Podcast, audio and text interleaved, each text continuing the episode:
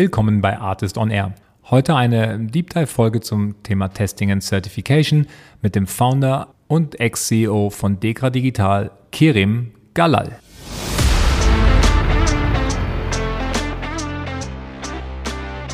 Kann man diesen Produkten eigentlich trauen? Kann man auch der ähm, Endurance dieser Produkte trauen? Und da braucht es eben neutrale, unabhängige, die dafür einstehen, dass man in regelmäßigen Abständen diese ähm, neue Technologie, die sie ja damals war, ähm, begutachtet und eben halt nicht interessengetrieben, weil man ja nicht der Hersteller ist, der natürlich immer sagt, alles super, kannst du weiter nutzen. Und das ist eigentlich seit fast jetzt 100 Jahren immer die gleiche Rolle von Dekra und unseren Mitbewerbern immer gewesen. Also neue Technologie zu begleiten, Vertrauen in der Bevölkerung dafür zu schaffen und auch in regelmäßigen Abständen sicherzustellen, dass auch wirklich alle Voraussetzungen getroffen sind, die man eben machen sollte, um diese Produkte auch in Sicherheit nutzen zu können. Ich habe heute viel gelernt aus dem Bereich Testing, Inspection and Certification, kurz TIC. Hm, Kerim hat über zehn Jahre bei Dekra gearbeitet, einem deutschen Hidden Champion, würde ich sagen. Dekra kennen viele von euch vielleicht als, äh, als äh, Autoinspektionsfirma, wo er ein TÜV-Siegel bekommt, ähm, ist mit 3,7 Milliarden Umsatz, 48.000 Mitarbeitern und agieren in 60 Ländern, aber äh, sicherlich ein, ein globaler Champion in, in dieser Branche. Und was Kerim gelernt hat in seiner Zeit, ist insbesondere, wie Dekra sich jetzt wandelt von einem von einer Firma, die viel aus Experten, in Ingenieuren besteht äh, und jetzt auf die digitale Welt vorbereitet. Also äh, vor allem wie, wie Kerim unter der Marke Dekra Digital äh, eine neue Firma aufgebaut hat, die sich äh, um Tech-Themen kümmert, also Themen wie AI, Certification. Da gehen wir rein. Was bedeutet Certification für Software-Founder in der Zukunft? Was hat Kerim aus diesen fünf Jahren Entrepreneurship gelernt und warum ist er jetzt äh, Ende des Jahres weitergezogen in eine neue Rolle und wird jetzt bald bei, bei Trumpf starten? Das alles äh, hören wir in den nächsten 45 Minuten. Ich wünsche euch ganz viel Spaß. Let's go!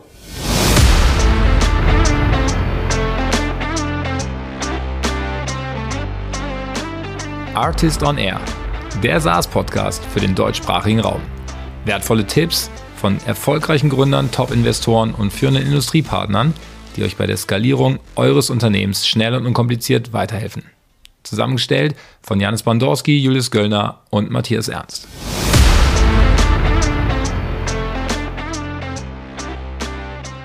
Ja, heute bei mir zu Gast der äh, Kirim. Mich freut es richtig, äh, dass es heute klappt. Und ähm, äh, genau, der Kerim hat die letzten zehn Jahre bei Dekra verbracht ähm, äh, und äh, nach einer sehr guten, sehr guten Start bei McKinsey. Ähm, ich mache hier so einen heimlichen McKinsey-Werbepodcast, irgendwie gefühlt, ja, aber ähm, bist du zu Dekra gegangen, hast, äh, hast unter anderem die letzten fünf Jahre Dekra digital aufgebaut, also so ein, äh, musst gleich mal drauf eingehen, äh, so ein bisschen äh, Entrepreneurship-mäßig und ähm, bist jetzt gerade dabei, in eine neue Rolle zu, äh, zu transition. Ähm, super spannend eigentlich. Mich würde interessieren, Kerim, warum bist du, bist du überhaupt damals zu Dekra gegangen? Hallo Matthias, vielen Dank für die Einladung in euren coolen Podcast. Ähm, ja, also ich äh, hatte eine kurze Zeit bei McKinsey, bin damals an der Promotion gewesen, wie man es damals halt so gemacht hat und äh, bin dann tatsächlich bei einem Abendessen angesprochen worden und ähm, äh, habe äh, eigentlich sonst keinen Bezug zu dieser Branche gehabt, die ja schon eine spezielle ist, also diese Testing Inspection Certification Welt und auch ehrlich gesagt keinen nach Stuttgart. Als äh, ägyptischer Franke war das jetzt irgendwie kein, äh, kein Ort der Sehnsucht für mich, zumindest damals nicht. Ich habe aber ein sehr spannendes Unternehmen vorgefunden, äh, bei dem ich damals dann als Vorstandsassistent einsteigen durfte, weil es gerade ein Unternehmen war, was extrem in Diversifizierung, diverse Richtungen auch Internationalisierung vorangegangen ist. Und ähm, das war für mich ein toller Einstieg, einfach mal so ein Unternehmen aus der Vogelperspektive kennenzulernen und natürlich eine faszinierende Führungspersönlichkeit, für die ich arbeiten durfte. Okay, ja, da, da komme ich gleich rein, weil ich, ich muss das vielleicht auch für die Hörer nochmal so ein bisschen äh, einordnen, weil ich war selber überrascht, ja, in der, in der Recherche. Äh, Dekra, äh, wir sind im Podcast zwei Jahre zu früh, ja, 1925 gegründet, also jetzt schon 98 Jahre alt, äh, der Laden, und ähm, schimpft sich ja Deutscher äh, Kraftfahrzeugsüberwachungsverein. Ja. Ähm, äh, und äh, ja, also wirklich ein ganz altes, altes Geschöpf aus Berliner Zeiten noch, ja, irgendwie und ähm, inzwischen halt zu einem Riesenladen mit 48.000 Mitarbeitern in 60 Ländern, also äh, schon groß, 3,7 Milliarden Umsatz letztes Jahr, glaube ich, ähm, ja. äh, wenn ich es richtig gelesen habe. Also ähm, nicht schlecht, ja. Jetzt hast du gesagt irgendwie TIC, Testing, Inspection, Certification und ähm, äh, was was genau ähm, was genau stecken, stecken dahinter? Also ist das ein Kernprodukt, was Dekra macht, oder sind das äh, 20.000 verschiedene Sachen? Also äh, wo, wo kommt die äh, Wertschöpfung her? Also äh, vieles, was du gerade richtig dargestellt hast, äh, trifft es sehr gut. Also erstmal sind wir tatsächlich eines der ersten Berliner äh, Unternehmen gegründet, Tech-Unternehmen aus Berlin, ähm, neu gegründet worden nach dem Krieg hier in Stuttgart dann. Der Kern des Geschäfts und das bekannteste Geschäftsfeld ist sicherlich unsere Automotive-Inspektion oder im Volksmund TÜV-Prüfung, Hauptuntersuchung genannt. Ähm, genau. Allerdings dreht sich das ganze Geschäft von DK rund um Safety und Security und zwar wirklich vom Spielzeug bis zum Atomkraftwerk. Ähm, also alle die Themen, die in regelmäßigen Abständen inspiziert, getestet und auch zertifiziert werden sollen, ähm, sind bei uns im Scope drin. Genauso wie bei unseren Mitbewerbern eben den TÜVs, äh, SGS, Bureau Veritas. Also äh, eigentlich, und, und interessant ist vielleicht auch die Gründungsgeschichte rund um DK, warum diese Firma überhaupt gegründet wurde, auch als Verein. Das war mit dem Aufkommen des Automobils. Also in den 20er Jahren des, des letzten Jahrhunderts, ähm, als die Fahrzeuge auf die äh, Straßen kamen und man sich äh, von, langsam von den Pferden gelöst hat, äh, hat man sich natürlich irgendwie auch bedroht gefühlt und gesagt, kann man diesen Produkten eigentlich trauen? Kann man auch der ähm, Endurance dieser Produkte trauen? Und da braucht es eben neutrale, unabhängige, die dafür einstehen, dass man in regelmäßigen Abständen diese ähm, neue Technologie, die sie ja damals war, ähm, begutachtet und eben halt nicht interessengetrieben, weil man ja nicht der Hersteller ist, der natürlich immer sagt, alles super, kannst du weiter nutzen. Und das ist eigentlich seit fast jetzt 100 Jahren immer die gleiche Rolle von Dekra und unseren Mitbewerbern immer gewesen. Also neue Technologie zu begleiten, Vertrauen in der Bevölkerung dafür zu schaffen und auch in regelmäßigen Abständen sicherzustellen, dass auch wirklich alle Voraussetzungen getroffen sind, die man eben machen sollte, um diese Produkte auch in Sicherheit nutzen zu können. Ja, das ist ja wahrscheinlich auch ein äh, schöner Rückblick in die Vergangenheit, um dann die Brücke in die, in die Gegenwart und auch Zukunft zu schlagen, weil äh, gerade jetzt hier in, äh, in so einem B2B SaaS Podcast äh, arbeiten ja viele der Zuhörer an Technologien, die dann auch irgendwie maßgeblich die Zukunft beeinträchtigt werden. Stichwort zum Beispiel AI ist ja so ein, mhm. so ein Tierchen wie vielleicht damals das Automobil, wo viele mhm. nicht genau wissen, was es, äh, was es eigentlich macht, äh, wie sicher es ist und ähm, äh, sicherlich viel Potenzial da, aber äh, genau. Ähm, wie kann man das, wie kann man sowas zertifizieren, wie kann man sowas als, ähm, als Dekra in den Griff kriegen, dass man da äh, ja Public Safety hinkriegt oder Vertrauen schafft? Mhm. Also der, der, typische Weg in der, in der Branche ist ja gemeinsam mit den in verschiedenen Industrievertretern Standards und Regularien zu entwickeln, ähm, gegen die dann die verschiedenen Produkte, die verschiedenen dann auch zukünftig Algorithmen eben verprobt und getestet werden. Ähm, ein Stück weit ist das über die Jahrzehnte genau der Prozess gewesen und vor allen Dingen hat auch Produkte, die AI-Komponenten jetzt zukünftig noch hinzubekommen. Ähm, nur natürlich in einer extrem schnell verändernden Welt, in der wir uns gerade befinden, wo die Technologiesprünge natürlich ganz andere sind als eine mechanische Entwicklung, sage ich jetzt mal, von einer neuen Bremse, wird das in der Form wahrscheinlich etwas anders funktionieren müssen und viel deutlicher Software getrieben sein. Du musst dir vorstellen, heute prüfen Firmen wie Dekra 25 Millionen Fahrzeuge physisch. Also 25 Millionen Mal steht ein Mensch von Dekra, ein Ingenieur, vor diesem Fahrzeug und bebucht und, und, und prüft es. Ähm, und in der Zukunft natürlich wird das in der Form nicht möglich sein, gerade durch aufkommende ähm, KI-Komponenten. Und ja. insofern wird es eine Kombination sein aus Standards und Regularien, aber es wird auch eine Form von Embedded-Themen äh, geben müssen, ähm, so dass man sozusagen permanent Software überprüfen kann, gerade selbstlernende Systeme. Ähm, und das ist natürlich eine Sache, die wir uns gerade als DEKRA vorgenommen haben. Wir haben ja eine Partnerschaft, ein Joint Venture mit PwC begründet, ähm, im Dezember noch in der letzten Zeit, bevor ich ähm, mich entschieden hatte, eben dieses Unternehmen zu verlassen, ähm, genau um diese, da Antworten und Fragestellungen zu geben, aber immer im Verbund mit dem Ökosystem, also mit den Produzenten, mit, dem, mit, den, mit den Unternehmen, äh, mit den Nutzern und auch natürlich mit den, mit den Governmental Bodies. Ähm, und dann gibt es eben diese Rolle als unabhängiger Dritter, wie so eine Art Schiedsrichter die dann eben dazu beitragen können, mehr Vertrauen in Technologie zu schaffen. Ja. Ist denn, ist denn nicht, ich frage mich gerade, äh, wie, ob die aktuelle Entwicklung nicht zu schnell ist für so äh, governmental bodies, wie du sagst, ja, oder ähm, äh, mhm. äh, generelle Gesetzgebung. Ja, da sind ja Prozesse meiner Meinung nach gefühlt noch zu langsam, um eigentlich mit den, ja. mit den Entwicklungen, die wir gerade sehen, mit, mithalten zu können. Wie, wie, ihr seid ja so eine dritte Partei in dem, äh, in dem Konstrukt. Mhm. Ähm, welche Rolle nehmt ihr die, da ein? Könnt ihr da helfen, das zu beschleunigen oder da dann sozusagen auch bei den Gesetzgebern irgendwie zu unterstützen, dass sie mitkommen? Ja, genau. Also genau das passiert. Also es gibt ja immer ähm, Gremien, die sozusagen dem Gesetzgeber zur Unterstützung stehen, um Dinge vor, vorzuentwickeln. Aber was du ansprichst, ist, ist natürlich wahr. Also es wird diese Ans, also eine Hauptuntersuchung geht zurück auf irgendwie die 60er, 70er Jahre und wurde natürlich immer wieder adaptiert, aber natürlich in, in, in, in Zyklen, die viel langsamer sind als das, was jetzt, jetzt auf uns zukommt. Hm. Und insofern wird das, ähm, wird das eine Sache sein, dass du einfach mit automatisierten Testtools arbeiten werden müsst ähm, die Entwickler eben parallel zur Verfügung gestellt bekommen, während sie entwickeln und nicht mehr so wie heute. Weißt du, heute ist der Zyklus, ein Produkt wird entwickelt, ein Fahrzeug ähm, wird quasi, gibt's Validierungszyklen, dann gibt's ein Type Approval Market Access Prüfung, so dass dieses Produkt dann eigentlich in den Markt ähm, kommen darf. Und dann gibt's regelmäßige Zyklen, in denen man dieses Produkt weiterhin überprüft. Ähm, das macht in der, in der Sicht heute natürlich weniger Sinn, weil man viel früher schon bei der Produktentwicklung eigentlich zugange sein muss und das Ganze begleiten muss. Wir haben das sehr stark auch bei Cybersecurity jetzt schon gesehen. Das war ein Thema, was wir in der Dekra Digital intensiv aufgebaut haben. Also die Geschwindigkeit ist eine deutlich höhere und Standards werden mehr eher nur große Richtungen vorgeben können, denn super spezifisch sein. Ähm, und parallel wird ein Einzug zunehmen, was das ganze Thema Product Liability ist.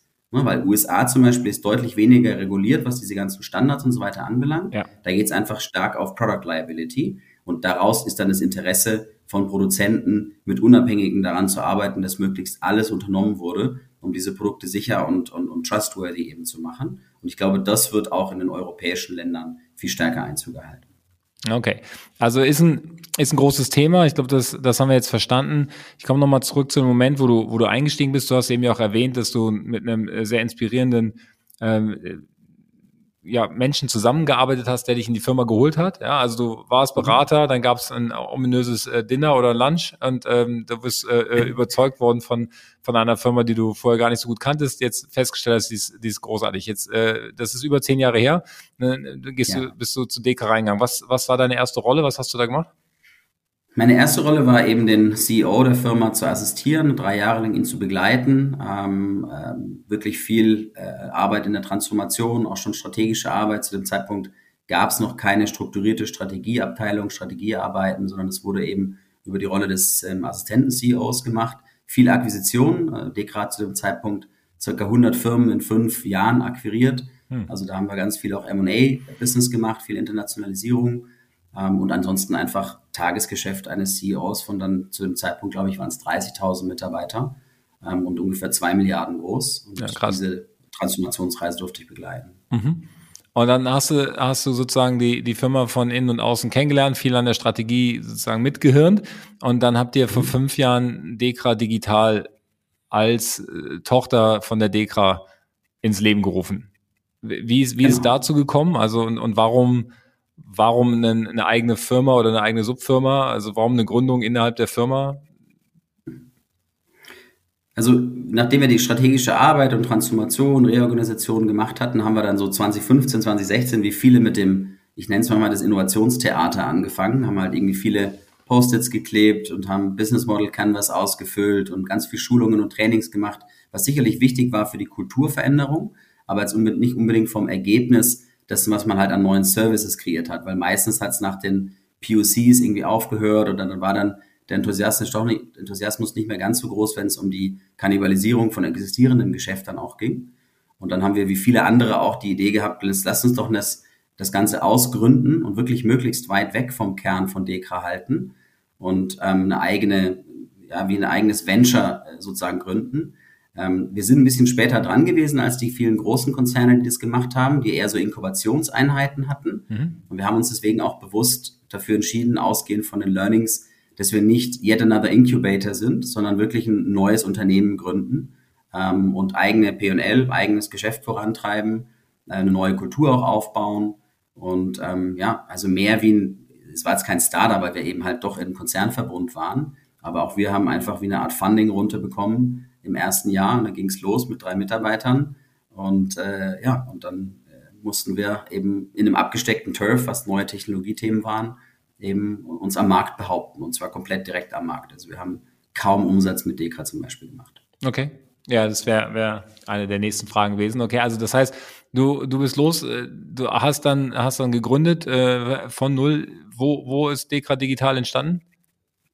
Wir haben Dekra Digital bewusst in Stuttgart gegründet, also ein bisschen außerhalb des, des Headquarters, aber in, in Stuttgart. Ähm, 2018 eine eigene GmbH. Wir sind auch nicht im Konzern als Tochter angesiedelt, sondern wir sind ähm, legalrechtlich auch getrennt, sondern sind direkt im Verein gehalten. Also quasi ja. eine Schwester zu Dekra, wenn du so möchtest. Auch um da möglichst viel Freiheitsgrade drauf zu geben. Ja, ich glaube, die Dekra SE ist sozusagen die, die Hauptfirma, die sozusagen dann die, äh, die Geschäfte des Vereins organisiert und, äh, und Gewinne erwirtschaftet. Und neben genau. der seid ihr dann sozusagen mit der Dekra Digital als Schwesterfirma ja. beide unter dem Verein. Okay, verstanden. Ähm, und was für ein Funding habt ihr da bekommen? Also es ist ja so, ihr habt ja quasi, das ist ja das, das Intrapreneurship, ja, also du fängst halt auch bei null an, eigene Kultur, drei Mitarbeiter, das hört sich schon sehr nach Startup an.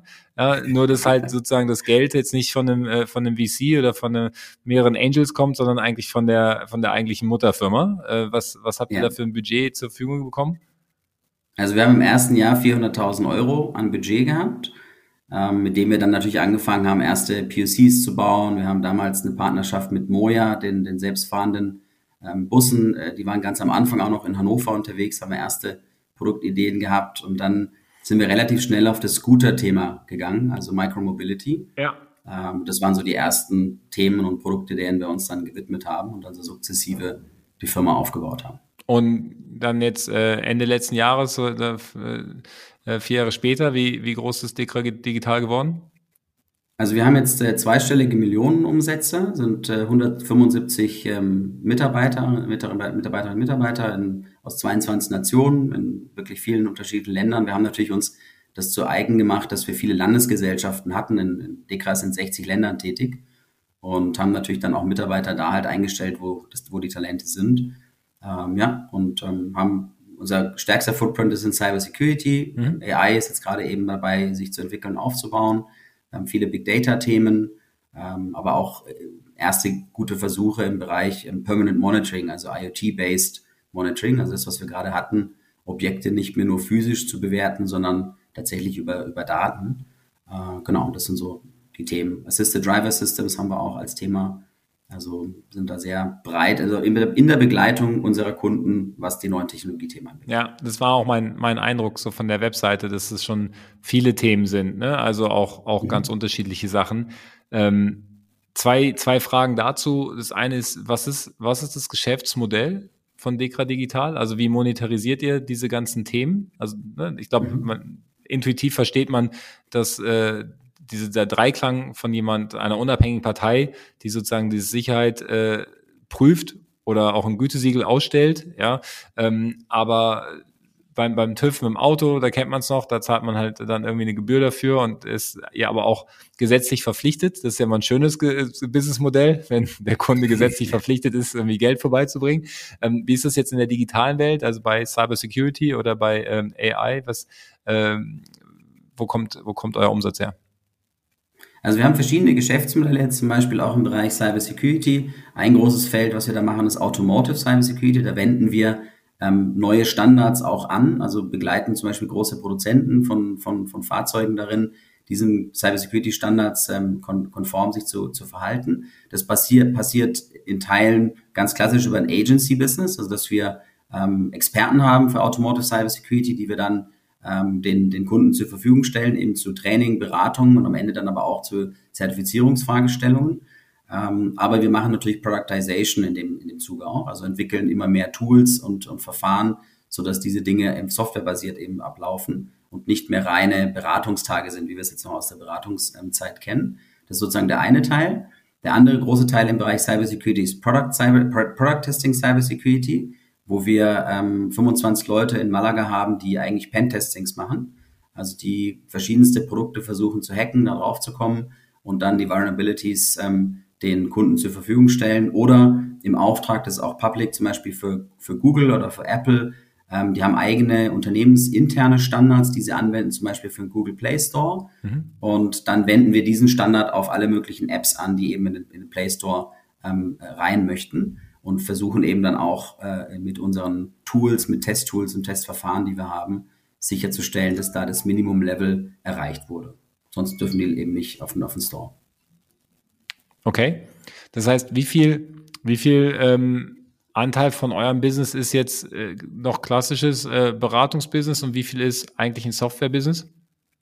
Ich würde sagen, ähm, 30 Prozent ist ähm, Software as a Service, Annual Recurring Business und 70 Prozent ist Beraterbusiness, wo der Unterschied ein Stück weit da ist. Wir haben ja auch durch das Geschäftsmodell, was du ja gerade auch beschrieben hast, dass es eben Verpflichtungen auch gibt auf Kundenseite, sehr viel Recurring Business auch in den eher expertengetriebenen Themen. Also wir haben zum Beispiel langlaufende Rahmenverträge mit großen OEMs und Tier Ones, über mehrere Jahre laufen die, wo wir dann eher exklusiv Provider sind für alles, was Functional Safety und Automotive Cyber Security anbelangt. Ähm, und quasi alle Produkte, die dann rauskommen, einfach auch bei uns vorbeigeführt werden. Und dadurch hat es eine gewisse Komponente auch von Recurring, also so, dass wir nicht am Jahr beginnen mit, mit äh, mehr oder weniger Umsatz null und loslegen müssen mit Sales, sondern dass sehr, sehr viel rüberragt in die nächsten Jahre. Und das macht es natürlich vom Geschäftsmodell ein bisschen leichter, auch was das Wachstum anbelangt. Mhm. Und so Automotive Cyber Security, was stelle ich mir da jetzt mal so als, als Laie drunter vor? Ich habe jetzt äh, verstanden, okay, es gibt so Teslas, die wollen langsam äh, von alleine fahren, die ähm, docken sich automatisch, wenn sie abends laden, irgendwie ins, ins WLAN von meinem Haus und äh, machen ständig Software-Updates und laden Fahrerdaten hoch und so. Und, äh, ist, ist dann euer Ziel, dass, dass äh, keiner auf diese Daten von außen zugreift, der nicht soll, dass keiner dieses Auto manipuliert, während es äh, fährt oder im ja. Zweifel äh, autonom fährt, äh, damit ich damit keine Unfälle mache oder das Auto als, als Waffe benutzen kann oder wie, was, was genau stelle ich mir jetzt vor? Ja, aber das ist genau das. Also es geht darum, die Vulnerabilities von so einem Fahrzeug, dass es gehackt werden kann und dann eben äh, am Ende dann doch zu physischem Schaden kommt von Menschen, die da drin fahren. Ähm, das ist sozusagen der Kern der Dienstleistungen, die da eben angeboten sind. Es gab ähm, viele Jahre lang, äh, wurde von der UNECE ein neuer Standard entwickelt, der in heute 55 Ländern ähm, gesetzt wird. Also nicht mehr nur eine Empfehlung an die Industrie, sondern es ist gesetzliche Vorschriften, die eben eingehalten werden müssen. Es hat Unternehmensmanagement-Themen, also viel Prozessuales, ähm, vieles Organisatorisches, also alle Voraussetzungen dafür schaffen, dass eben der die, die, An die Eintrittsvektoren oder die Angriffsvektoren, die möglichen für solche Produkte gering gehalten werden. Ähm, eine hundertprozentige Sicherheit wird es natürlich nie geben. Ne? Also ich meine, im Endeffekt, wenn es Hacker irgendwie drauf anlegen, auf das Fahrzeug oder auf andere Produkte draufzukommen, äh, wird es wahrscheinlich schon immer irgendwie äh, Möglichkeiten geben, aber natürlich versucht man ein möglichst hohes Level an Sicherheit hinzubekommen. Mhm. Ähm, und auch in Zukunft, gerade wenn dann, was du ansprichst, selbstfahrende Fahrzeuge dann aktiv sind. Ich habe äh, zwei kleine Töchter, die wollen wir nicht in so ein Auto reinsetzen, wenn wir nicht ganz sicher sind, dass alles unternommen wurde, um sicherzustellen, dass das Fahrzeug genau die Funktionalität hat, ähm, die es auch eben ausführen soll. Und das sind dann eben diese Produkte und Dienstleistungen, für die DEKRA, TÜVs und andere einstehen.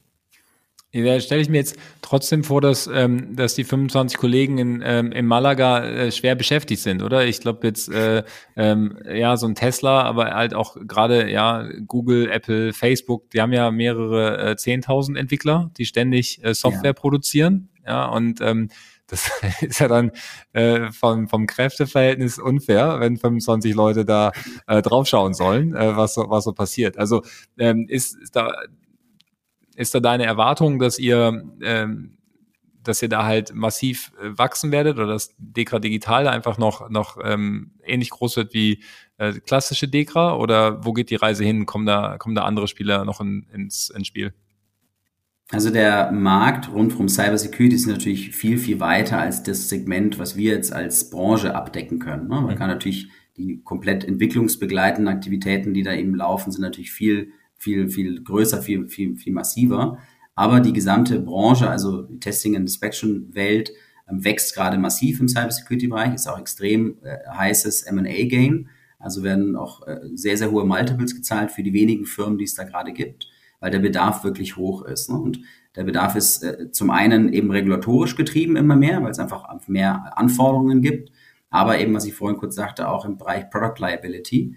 Ähm, und und äh, da gibt es viel, viel mehr Notwendigkeit. Aber natürlich, du sagst natürlich, das Kräfteverhältnis ist äh, absolut nicht da, wo es sein sollte. Nur der Unterschied halt zu den bisherigen DEKRA und, und TÜV-Welten ist, dass es nicht mehr nur rein personengetriebenes Thema ist, sondern wir haben wirklich ähm, super Tools entwickelt, super äh, Automated äh, Testing Software, die natürlich da viel Arbeit auch abnehmen kann, ähm, so dass es kein reines People-Business mehr ist.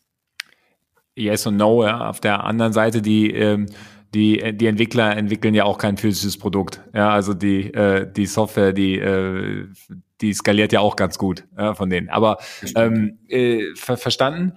Äh, ich frage mich jetzt nochmal so ein bisschen, wenn ich jetzt ähm, in das, in das Thema Certification reingehe. Ich hatte im letzten Podcast ähm, den, den Julian Steinbuch von Tech Miners mhm. da. Die machen sozusagen Software-enabled TechDD. Ja, also die haben eine Software gebaut, die, die du dann halt in, in so einer Transaktionsphase, wenn du deine Firma verkaufen willst, kannst sie andocken und dann ähm, lesen die so ein bisschen deinen Tech-Stack aus und schauen halt, äh, welche, welche Programme nutzt du, wer benutzt die und so weiter und kriegen dann so ein bisschen ein, ein, ja, datengetriebenes Bild, äh, wie stabil dein, deine Software jetzt gebaut wurde und auch dein, dein Team damit arbeitet. Ja, und können das dann benutzen, um, um dann äh, ja, in besser vorbereitete Interviews zu gehen und einfach informierte Gespräche zu führen. Und da haben wir auch drüber gesprochen, so er könnte theoretisch die Software auch benutzen, um dann zu sagen, okay, ich, ich kreiere da so eine Art Gütesiegel, ja, ich dock mich an, ähm, habe die Schnittstellen gebaut und jetzt äh, mache ich das halt irgendwie ein paar hundert Mal, dann kriege ich halt ein gutes Gefühl dafür,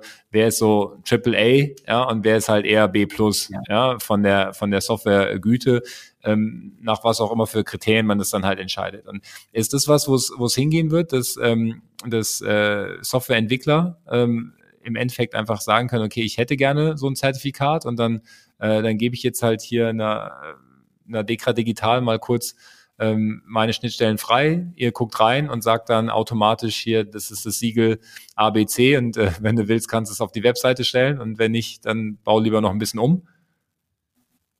Also ich habe den, den Podcast gehört, äh, fand, ich, fand ich ganz spannend, ähm, auch äh, gerade eben diesen, diesen Hinweis.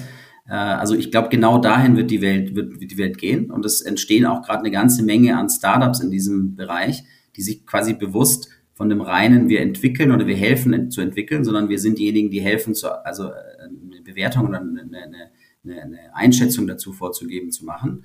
Und deswegen glaube ich, genau das wird, wird die Transformation sein, die halt die großen ähm, Testing Inspection Companies eben durchlaufen müssen, ähm, was natürlich ein wahnsinniger Shift ist von, wie gesagt, heute ein, eine komplette Organisation, die darauf ausgerichtet ist, Experten zu managen und an den Punkt zu bringen ähm, und dann eben das Ganze zu shiften auf ein softwaregetriebenes ähm, Geschäft was heute bei den großen Tick-Playern wahrscheinlich ein, zwei Prozent des Umsatzes ausmacht bisher. Hm. Aber äh, da wird sich und muss sich die Welt hinentwickeln. Und wenn das die Tick-Player nicht schaffen, dann wird sich das anders organisieren, weil das ist, hast du vorhin auch angesprochen, wenn die Regulatorik da dann in dem Form nicht mehr hinterherkommt, dann ähm, wird das sicherlich über andere Player, die vielleicht mehr aus dem Software- oder IT-Bereich kommen, ähm, organisiert werden. Oder das ist ja eine weitere Gefahr für die TIC-Branche von den selber. Ne? Dass dann die Produzenten, von die Hersteller von diesen neuen Produkten, Software und Tools ähm, einfach die selbst eine Überwachung vornehmen und damit auch dann Product Liability Probleme und Herausforderungen auch auf sich übernehmen, aber einfach viel näher an den neuen Entwicklungen dran sind und da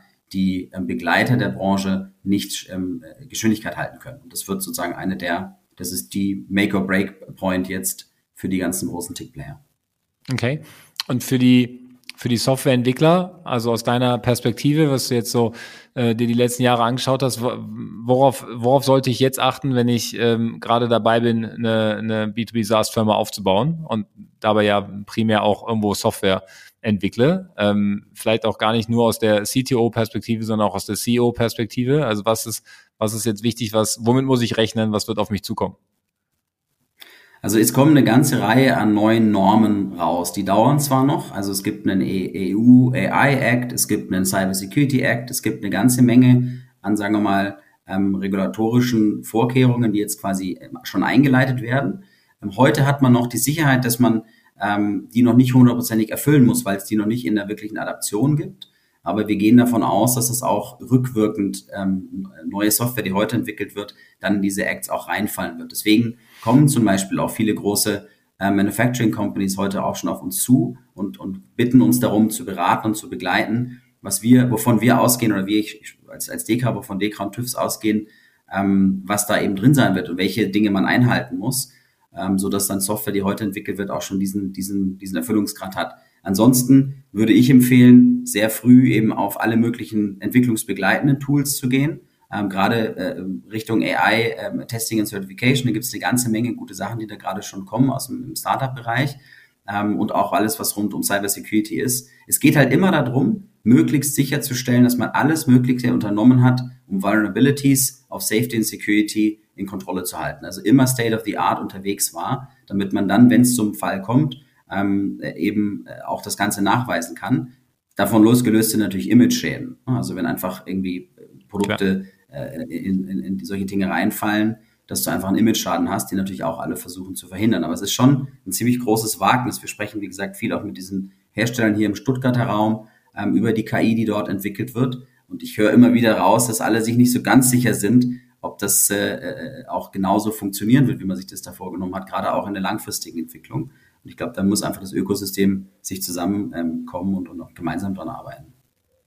Ja, wenn, wenn wir da nicht schon zu spät sind. Aber das ist, äh, das ist, äh, dann wird es ja philosophisch, äh, ab wann die KI übernimmt. Äh, das ist ja eine große Frage, äh, mit der ich mich am Wochenende mal beschäftige.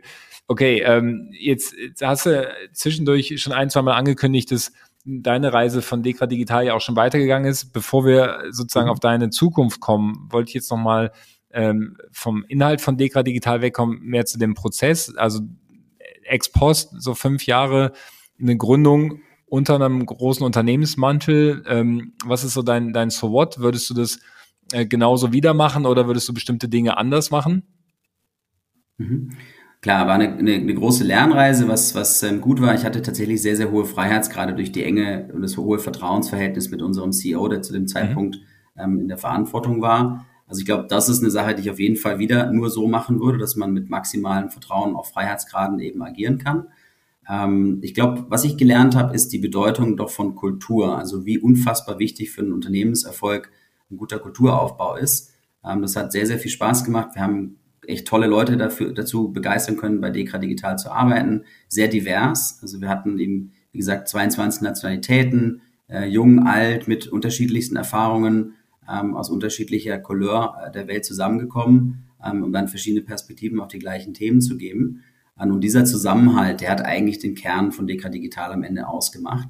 Ähm, selbst so eine schwierige Phase wie Covid, die wir alle durchleben mussten, hatten wir auch mitten so in dem, wo es eigentlich erst losging mit dem Wachstum, ähm, hatten die ersten 40, 50 Mitarbeiter zusammen. Plötzlich kam dann eben die Corona-Situation.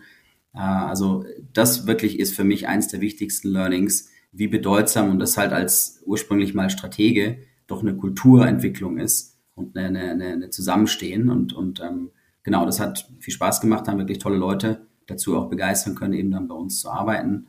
Ähm, und äh, das ist ein, ein ganz, ganz wesentliches Learning. Ein weiteres Learning ist allerdings auch, ähm, um wirklich Skalierung zu gehen, um wirklich dann auch die nächste Stufe zu gehen, in der wir uns jetzt eigentlich als Firma gerade befanden, ist es teilweise schon auch wichtig, sich noch weiter aus dem Unternehmenskontext rauszuwagen. Also wir hatten eine große strategische Idee, die ich auch, auch teilen kann, dass wir ähm, externes ähm, Funding hinzunehmen. Wir hatten auch schon potenzielle Investoren, die, sagen wir mal, die nächsten großen Wachstumsrunden auch mit begleitet hätten. Ja. Und es geht nicht nur ums Geld, sondern es geht auch um die Art und Weise, wie man skaliert und um die Radikalität, wie man vielleicht auch Dinge dann vorantreibt. Und ich glaube, das ist ein wesentliches Learning. Da würde ich in Zukunft früher die Weichen für so etwas stellen damit es von vornherein schon angedacht ist und dann auch wirklich Teil des Plays wird, ähm, weil das würde, glaube ich, nochmal richtig, ähm, ähm, richtig Schub nach vorne geben. Okay, und das ist jetzt bei euch nicht passiert, weil dann doch äh, aus dem Headquarter dann irgendwie gezögert wurde oder da Widerstände kamen oder wie verstehe ich das?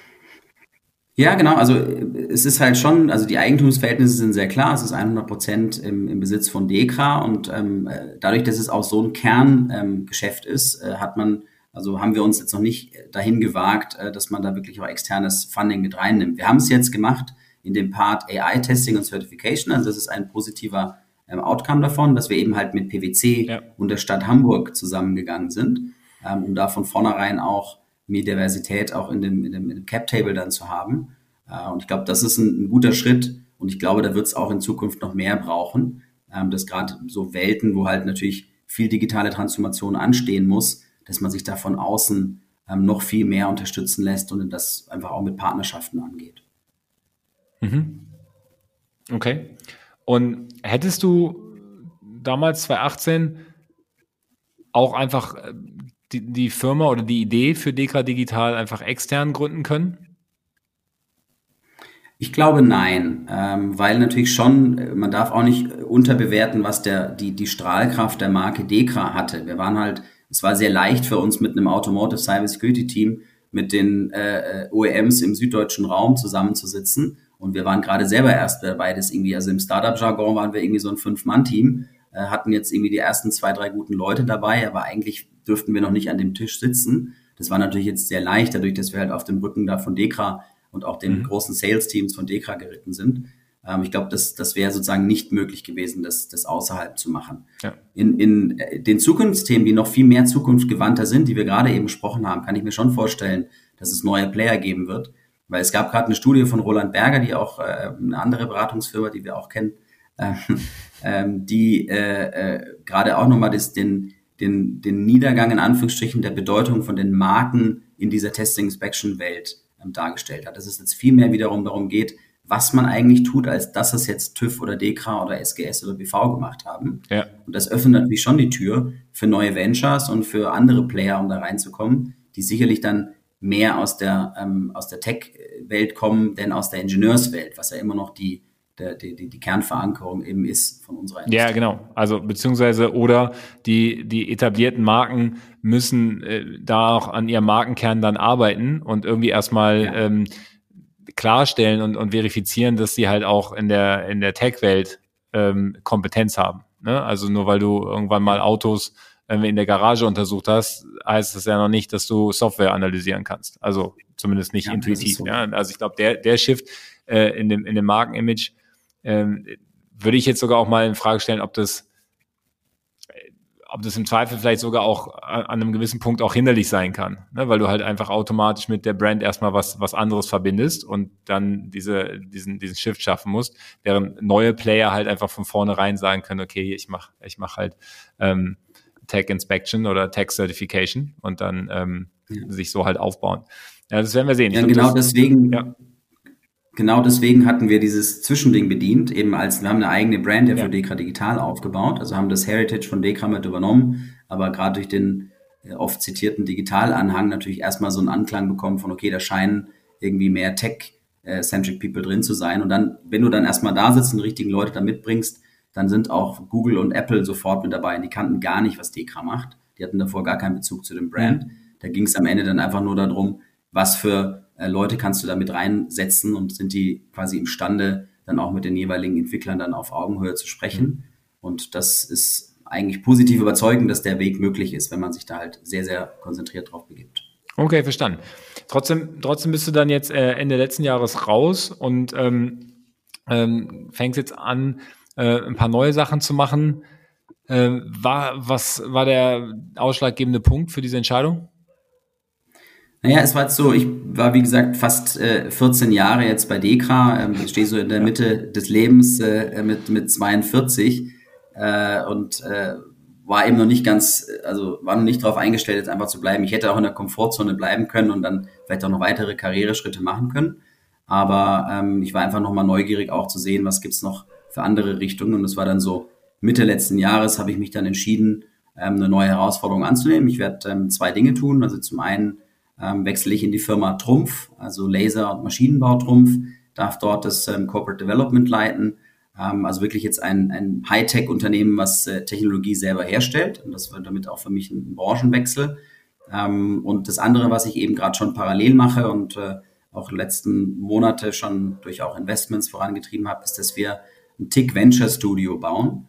Also, dass wir sozusagen das Thema Testing Inspection jetzt mal wirklich reinrassig aus einer Venture- und Startup-Welt uns, uns äh, angehen, äh, mit einer Gruppe von Unternehmern aus Berlin und äh, Investoren. Also sind die Brüder Weiler dabei, Go Group und Gleb Tritus, der hat Lufthansa Innovation Hub aufgebaut und wir jetzt zu viert mit noch ein, zwei anderen ähm, gehen jetzt eben mal den Weg und zu schauen, was, also genau deine Frage, was würde passieren, wenn man das außerhalb des Großkonzernkontextes macht.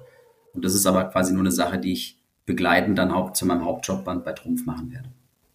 Okay. Okay, das ist spannend. Ähm, Trumpf äh, ist ja dann doch eher wieder so auf der äh, Ingenieursseite, oder? Also wenn man jetzt sagt hier Lasertechnik und so weiter, das heißt, da ähm, äh, bist du aus dem aus dem äh, IT und äh, und und ja, Cyber Security und AI Thema wahrscheinlich erstmal ein bisschen raus oder macht Trumpf da auch schon ziemlich viel? Also ich bin noch ganz äh, frisch dabei, deswegen fühle ich mich auch noch nicht ganz wohl, äh, jetzt über die einzelnen Details der, der Firma zu sprechen. Ich weiß aber, dass Trumpf sehr, sehr viel unternommen hat, ähm, gerade Richtung auch softwaregetriebenes Geschäft, also auch ähm, wirklich die Fortentwicklung zu gehen. Es gibt einen coolen Use Case mit Relayer, den sie gebaut haben, ähm, wo es wirklich darum ging, ähm, auch Produktion as a Service ähm, herzustellen, aber auch die Munich Re mit als Partner dabei. Ähm, die haben ja Axum als, als eine Plattform schon 2016 aufgelegt, also schon viele ähm, äh, moderne Versuche eben gestartet, ähm, aus dem reinen, also rein ingenieurgetriebenen Geschäft auch viel stärker in die Software-Themen reinzukommen.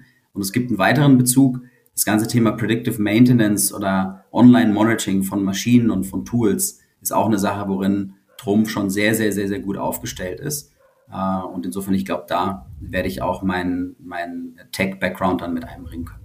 Ja, das, das klingt ja schon wieder nach, nach einem, äh, nach einem B2B äh, SaaS-Model, ja, äh, ja. Äh, Online-Monitoring von, von, äh, von äh, Tools und äh, Produktionsstätten und äh, Predictive äh, ähm, Maintenance, also Vorhersage, wann, wann Sachen irgendwie repariert werden müssen. Ich glaube, wir haben immer einen, ähm, äh, einen Kollegen gesprochen, die Analyse-Software für Windkraftturbinen machen und dann im Endeffekt mhm. über äh, äh hochauflösende Videos einfach sehr schnell dann vorhersagen können oder sehr akkurat vorhersagen können, wann die Teams raus müssen und nicht erst, wenn das mhm. Ding stehen geblieben ist, was natürlich einen riesen, ja, riesen genau. Unterschied macht. Ja. Und äh, genau, das kann man wahrscheinlich dann in vielen, vielen Bereichen dann einsetzen. Ähm, okay, spannend. Ähm, ja, dann, äh, dann freue ich mich darauf, irgendwann äh, in Zukunft mehr äh, über den, den Karriereschritt zu hören. Ähm, das, das Tick Venture Studios, das, ähm, das können wir uns ja dann in Ruhe nochmal auf dem Artist Summit irgendwie dann äh, anschauen oder besprechen. Ähm, das ist ja sicherlich, sicherlich äh, geht ja dann in die Richtung, beziehungsweise wird es da wahrscheinlich auch einige, einige Use Cases geben, die, die dann im, im Testing und äh, Inspection Certification sich jetzt in den nächsten Jahren entwickeln werden, ähm, Startup-mäßig und äh, da sich bestimmt auch über Funding und Expertise freuen. Ja, und äh, mhm. ähm, das klingt auch nach einer ordentlichen Truppe, die ihr da zusammen habt. Ähm, insofern äh, bestimmt ein cooles, äh, spaßiges äh, Sidekick-Projekt, was ihr da habt. Ähm, Bevor ich jetzt, äh, weil wir hier so ein bisschen an, ans Ende unserer Zeit kommen, bevor ich dich entlassen darf, äh, Kerim, haben wir eine klassische Frage noch. Ähm, das ist immer die, die Frage nach deiner Empfehlung für, für ein, ein Restaurant ja, ähm, mhm. wo, äh, wo man mal essen gehen sollte, wenn man sich nicht so gut auskennt in der Gegend, beziehungsweise vielleicht auch, wenn man sich sehr gut auskennt, was man deiner Meinung nach nicht kennt, aber kennen sollte. Ähm, Stadt darfst du ja aussuchen, du bist ja auch viel unterwegs. Ähm, wo, wo hast du einen guten Tipp, den unsere Hörer mal besuchen sollten, wenn sie in der Gegend sind? Also wenn, äh, wenn, wenn ihr in Stuttgart seid, kann ich äh, das Citizen Long empfehlen. Das ist so ein äh, Asian Fusion Restaurant, ähm, wirklich, wirklich gutes Essen. Äh, auch äh, also sehr modern und sehr, sehr lässig eben gemacht. Und äh, also da gehe ich ehrlich gesagt sehr, sehr gerne hin. Da waren wir, haben wir sehr gute Teamabende gehabt, vor allen Dingen, weil es dann auch irgendwann übergeht in eine Bar und in eine Afterwork-Party. Und das die Kombination daraus, die hat ja schon immer ganz gut funktioniert. Ja, okay, Citizen Long in Stuttgart. Ähm, äh, suchen wir raus und äh, verlinken das in den Show Notes. Du, ähm, Tausend Dank, dass du die Zeit genommen hast, Kerem. Ich, ähm, ich werde es weiter verfolgen. Äh, wir sehen uns äh, im Oktober und ähm, ich wünsche dir jetzt erstmal ganz viel Erfolg bei deinem neuen Start bei Trumpf. Und dann, ähm, äh, genau, bleiben wir in Kontakt.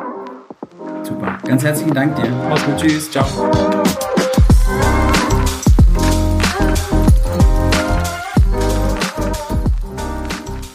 Das war unser Deep Dive Podcast zum Thema TIC, Testing, Inspection, Certification, insbesondere dann zukünftig auch für Softwarefirmen wie die von euch. Wenn ihr andere Themen habt, die euch interessieren, dann schreibt uns gerne an podcast.artist.net. Uns freut es total, dass inzwischen immer mehr Anfragen reinkommen für Podcast-Gäste. Die schauen wir uns natürlich alle an und äh, gehen da zeitnah darauf ein, überlegen, wie wir das gut ins Programm einbauen können, damit es hier weiterhin richtig viele spannende Themen gibt. Und äh, je mehr wir wissen, was ihr euch wünscht, desto mehr können wir das entsprechend anpassen. In dem Sinne, danke euch, viel Spaß diese Woche, macht's gut, der Matthias.